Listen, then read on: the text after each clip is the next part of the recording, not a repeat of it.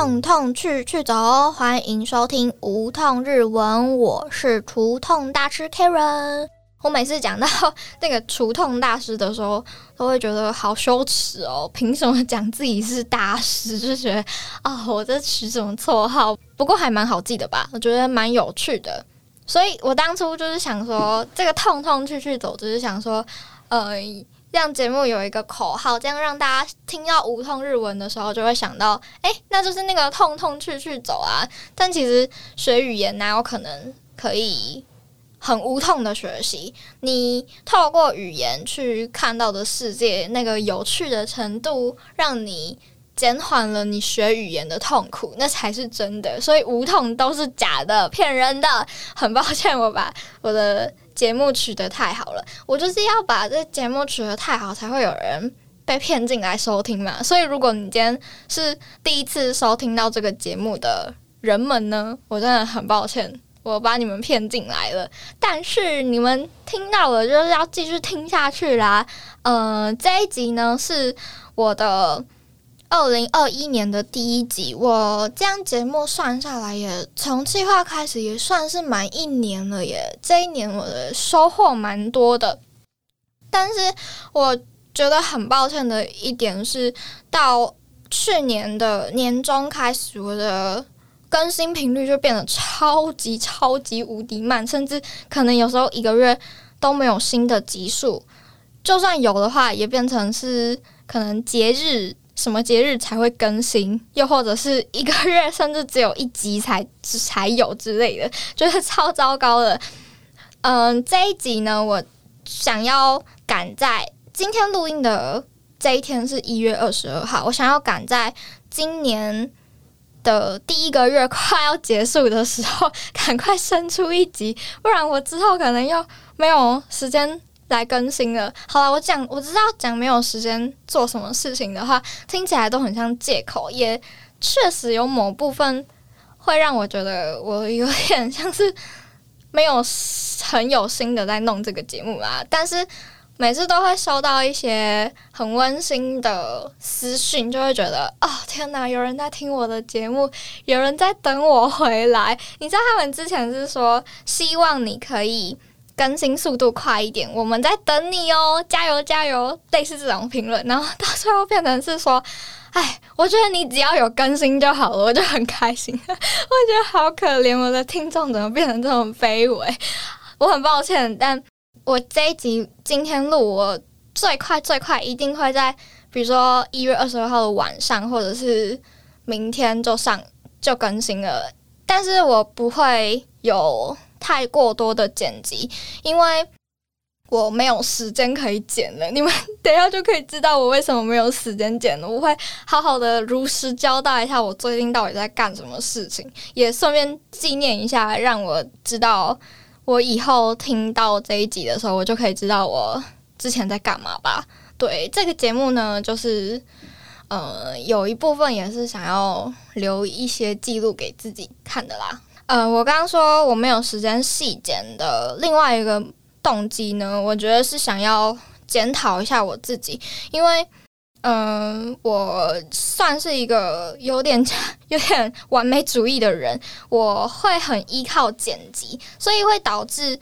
我想到我录完音了，我要做剪辑这件事会让我很厌世，就好烦啊！我要把自己的一些赘字啊剪掉，想到就很恨自己为什么当初录音的时候没有好好的思考过，之后再去做讲话，这样就可以减少很多后置上的功夫。所以这个呢，就是算是想要改正一下自己的这个毛病吧，嗯。然后另外一个方面呢，就是呃，我当初做这个节目的时候，是因为我退出了学生电台，然后我还是很想念学生电台当初 live 的时候的那种很刺激的感觉。我们那时候就是，哎，我要开麦喽，开麦话就讲出去喽，然后你就没有办法收，像赖一样可以收回了，所以你讲什么话啊都要很战战兢兢的，所以。对某一方面来说，我也是想要 怀念一下当初上 life 的感觉吧。哦，讲了这么多呢，就是在解释好啦，总归一句就是在解释我没有时间可以剪的啦。呃，因为我一月二十五号我要去环岛了，对我要去骑脚踏车环岛了，算是给自己的一个小小的毕业旅行吧。呃，那个环岛它蛮有意义的点是。不光光只是去环岛而已，还有多了一个，它的口号叫做“铁马送爱”。铁马就是骑脚踏车，送爱的部分就是我们会跟其他的全台湾的各地的养老中心做合作，会去台湾的各个约定好的院所做服务，就可能花个一两个小时去陪伴他们。的一些日常生活，这样就可能他们平常可能就只是哎睡觉、起床、吃饭哦、看电视，然后又是睡觉，这种很很无聊的日常。那我们去做这种志工服务的话，可能可以带给他们一些生活上的刺激吧，也陪伴他们。让他们在这么无趣的生活中多了一点刺激，因为我还没有去做服务啦，所以可能感受还没有那么深刻。等我之后回来的时候，我再跟你们细细的分享一下这个活动，因为我也很希望透过自己的小小的力量，可以多多宣传这个非常棒的活动。我来解释一下 为什么我最近的更新频率比前半年少很多。很简单，前半年呢，就是因为有制作人，然后就是你看有人逼着你，然后你没有，可能他把你预录好的东西都剪完了，你就要赶快再生出下一个节目稿，然后就要再写稿，然后想主题，然后再抽出时间去录音，所以整个。都是在有人的状态下会比较比 比较有动有动力可以去做事，可是到后半年就变成我自己做了之后，就啊天呐啊那个我我想要做其他事情，那我就先先去弄其他的事情了，然后就 就有点荒废掉了。还没开学之前，我最后一次录音大概是九月。二号还是三号吧，然后那时候录完之后，我大概存了四五集的量，想说慢慢剪。然后到了十，哦，我过通常大概抓的频率就是一个月去录音一次，所以十月、十一月我没有去录音，就是因为我的报，我开学之后我的报告啊，什么活动就是整个爆多，我真的是觉得我大四上学期收了。一些非常硬的课，每周都有作业，然后有很多报告什么的。明明都已经大四了，还把自己搞得这么忙。虽然很充实，也学到很多，但就对于做这个节目有点小小的愧疚。十月的时候就是因为活动太多了，然后也有作业，然后十一月就是哦，期中考我考了三周，就加报告什么弄一弄。哦天哪！就十一月就没了，根本没有时间再准备稿。然后我写稿的，因为我是一个比较谨慎的人，我会我通常做一集，我都会看很多资料，我才有我才会敢去录音，然后把它，然后还要自己消化过，把它整理出来。所以相对花的时间又会花很多，而且我又会花很多时间在剪辑上，所以。虽然可能听起来没有很精致，那是因为我的赘字太多了，要剪的时候就会很崩溃，所以我才会觉得说，呃，我要练一下我自己的口条，然后剪辑的速度也要再快一点，不要太执着，说我就一定要把那个噪音消掉。我真的是超级执着，我一定要把那个。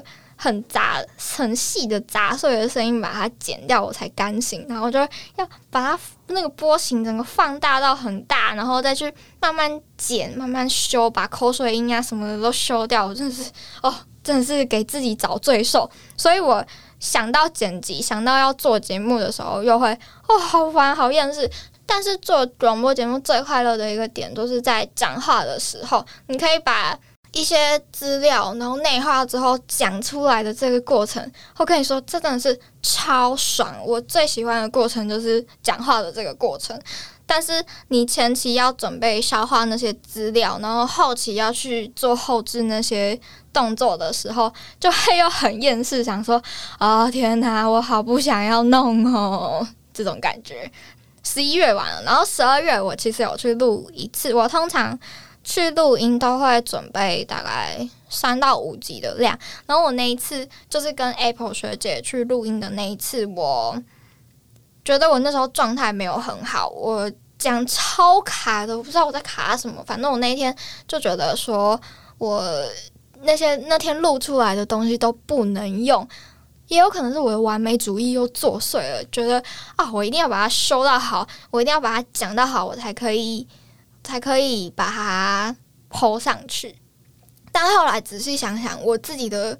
做这节目的初衷，其中一个就是想要记录自己的生活。那你在讲话的过程，好像也不用讲的那么完美，其实也没有什么关系。这是我一直在学习的点，就是不要把什么事情都一定要准备到好才开始，因为这会造成我的行动力很薄弱。想到要开始行动，就会开始担心说：“诶，我如果没有准备好，诶，那我去做了，是不是又会怎么样？怎么样？怎么样的？”我就是在学习要更有行动力。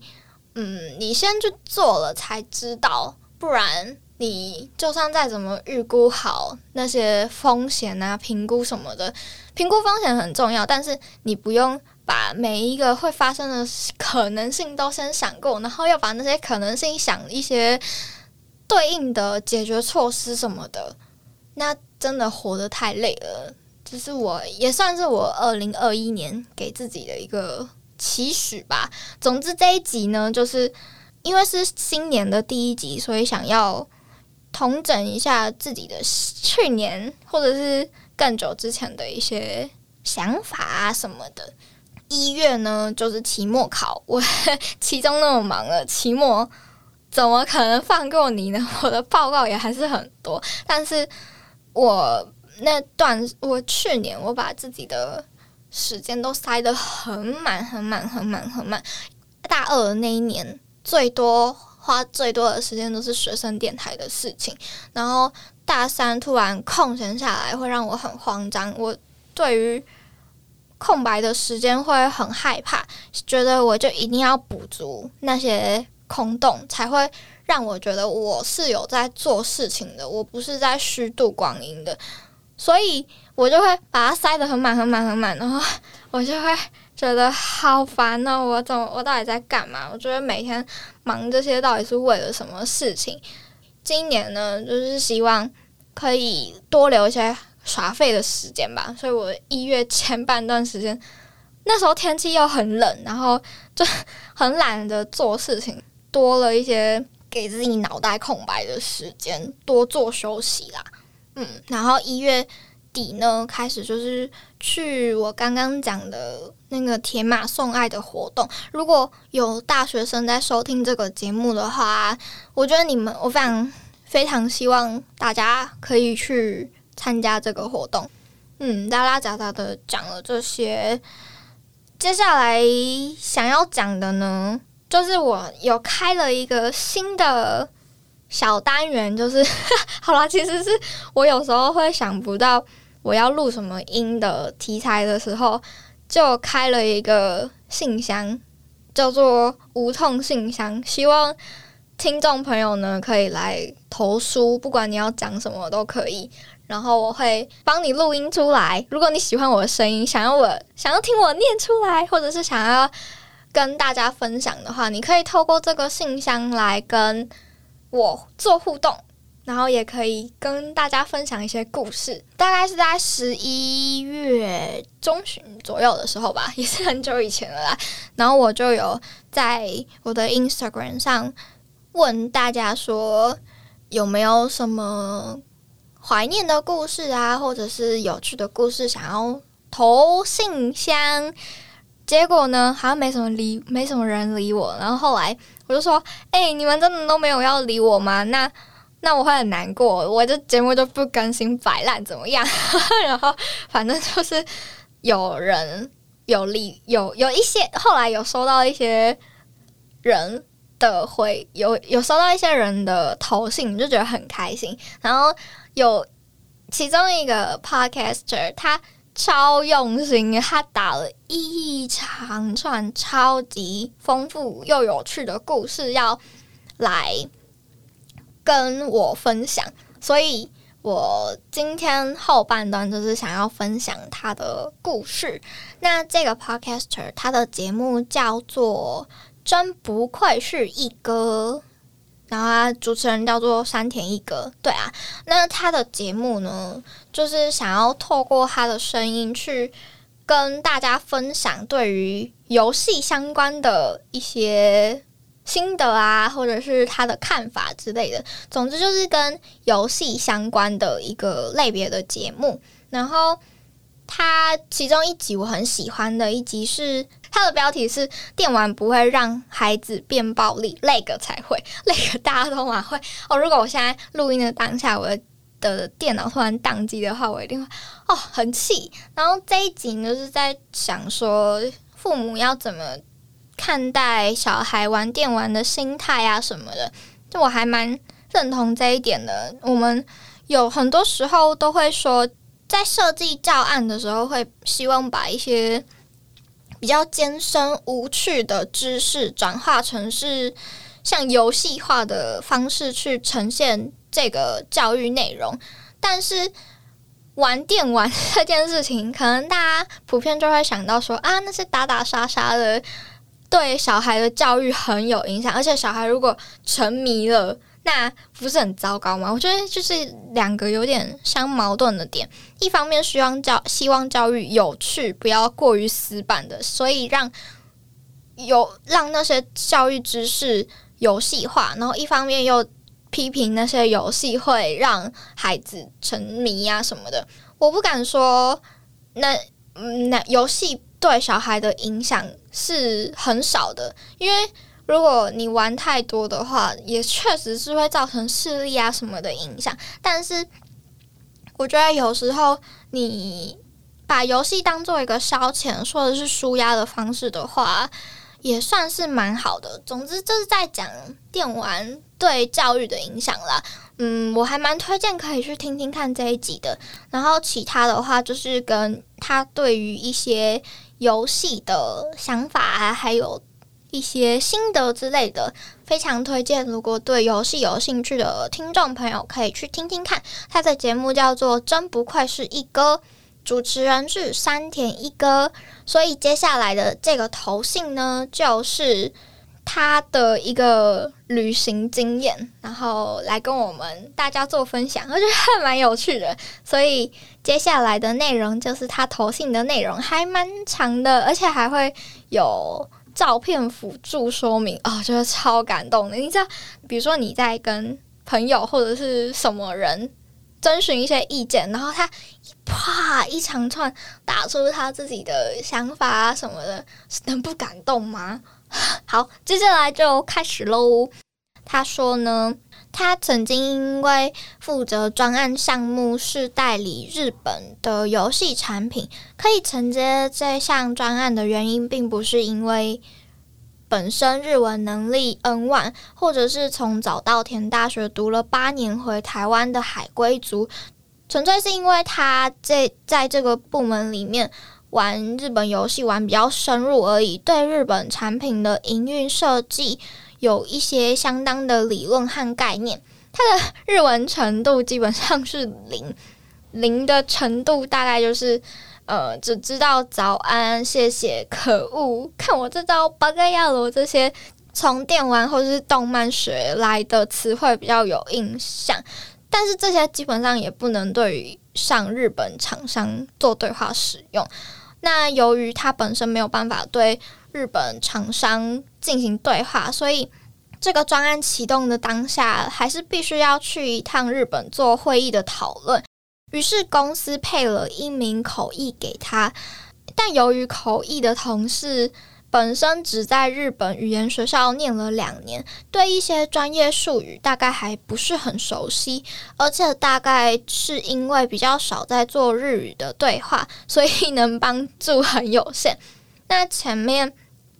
有说到他是一个日文能力零，而且从来没有踏过日本本土的人，所以这对他来说是一个非常难得的经验。毕竟出差的机票啊、餐饮、食宿都是公司买单，所以某种程度上来说，也可以把它视成是一个轻度旅行。他当时的心情是非常的兴奋，因为以往只能透过电视啊、电脑看。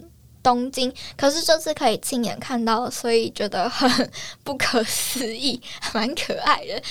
然后他附上了一个在机场拍的照片。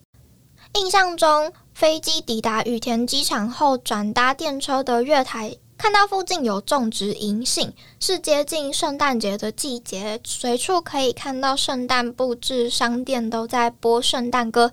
稍微可惜的是，没有遇到真正的下雪。哎，那个银杏树上的照片真的蛮漂亮的，就是黄黄橙橙的，看起来就是很很有冬天的气氛。如果下雪的话，一定会更美吧。那到了下榻的饭店，他们入住的是品川饭店。主要离车站很近，可以方便隔天前往日本公司进行会议。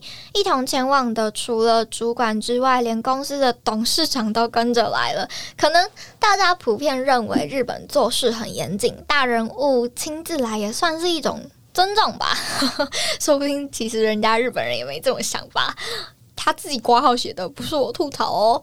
董事长听说他没有来过日本，就非常好心的叫主管带他去附近逛逛。反正晚上在饭店也没有事，多看看也好。现在想起来，觉得董事长人真好呢。那记得当时半泽直树第一集很红，在车站地下街买了一个贝反馒头。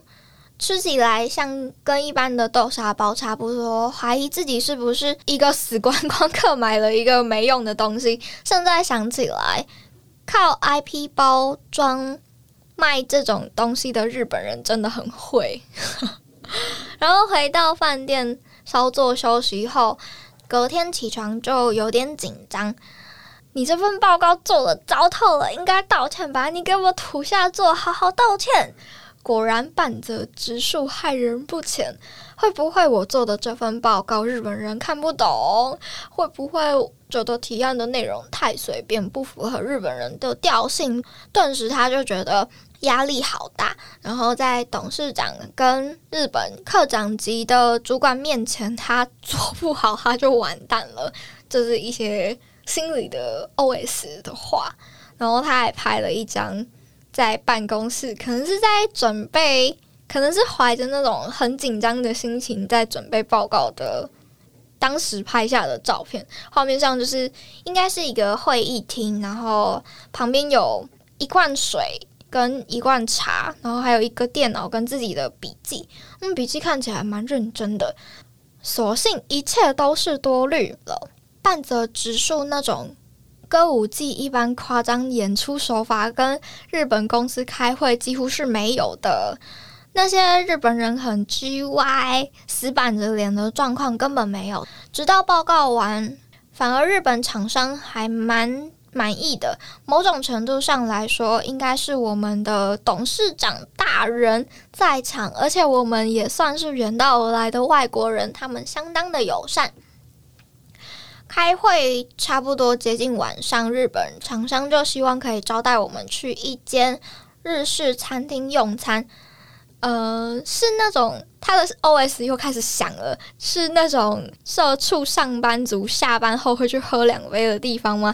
有机会去看一下，真的是好棒啊！当下他们去到，真的是一个蛮豪华的餐厅，毕竟。上面的菜看起来都是不便宜的海鲜。你们日本人不喜欢吃海胆吗？这在日本算是很高级的。其中一个日本人一脸狐疑的问着，但事实上并不是不喜欢或不敢吃，而是日本人喝了两杯酒之后，真的是不同人。一直聊天聊到我们没办法好好吃这顿饭。由于他本身的日文程度是零，所以当下根本没有办法进入聊天的状况。天哪，给我一把人生重来枪，我一定要好好把日文学好。他就开始后悔没有好好的把日文学好，超可爱，他的 OS 超多的。然后接下来就是因为前面有提到口译的同事，虽然在日本大阪语言学校念过两年书，但对于日本企业文化并不是很了解，甚至比我还紧张，居然还穿了套装去开会。对，她是女生，可能是因为。厂商也是游戏公司的关系，并没有上班都穿着正式西装，因此在这场晚上聚会，其中一名日本人还问他那名口译同事是不是被公司整了，干嘛要穿正式的服装来开会，蛮有趣的。然后最后可能是日本人喝多了，完全开启了另一个人格。我想这可能是他们文化跟我们文化。与个性上的一种差异，大多数的日本人应该都是非常友善的，至少没有出现大家日剧上常看到的那些负面印象。在各种大合照、勾肩搭背，他的 OS 超好笑，对方几乎都是男的的欢愉的气氛下，结束了这场圆满的会议。然后回到饭店休息，到隔天，他的。董事长也非常有良心，事前订的是傍晚的机票，也就是他们可以，他们可以在去机场前到东京附近随意逛逛，三手线随便搭去哪，对他这种没有去过日本的人来说都是非常新鲜的事情。然后他在 Google Map 上面看到有一个叫做乌森神社，突然想到有一部动画叫《结界师》，剧中也有一个叫。乌森之地的地方，想想这之间是不是有什么关联？然后他就附上了乌森神社的照片。小小参拜之后，又在附近商圈逛了一下，才准备回羽田机场，准备登机回台湾。希望我录在这里，可以让你之后。回想起来，可以来听听看啊！他说他是我的忠实粉丝，我超开心的。然后他还说，我记得我每次 po IG 现实动态的时候，他都会至少回一个什么贴图啊，说什么表情符号之类的，超开心的。我就一定要好好的帮他宣传一下他的节目，然后还要好好的保存一下他这么珍贵的回忆。现在疫情期间。像日本最近的呃新冠肺炎的情况也真的是不太妙，所以这个在这个没有办法出国的日子，以前的出国经验对大家来说一定是一个非常非常珍贵的记忆吧。所以如果你有什么旅游经验想要好好的保存，透过我的节目的话，我非常欢迎你来投信啊！我也很喜欢看大家的旅游经验。好，然后山田大哥，你最近太少更新了，你上一集更新已经是十一月的事情了。今年二零二一年，希望你可以赶快更新。如果对电玩游戏有兴趣的听众朋友们，你们也可以去挖掘新节目，去听听看山田大哥的节目啦。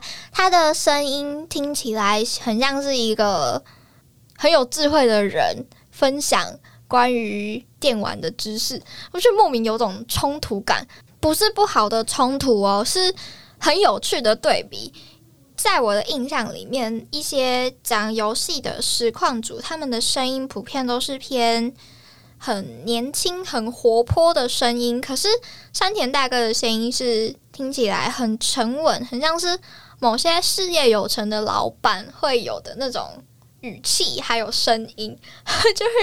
在，然后就用这样的声音在讲跟游戏相关的事情，还蛮特别的一个听觉上的差异，大家可以去听听看。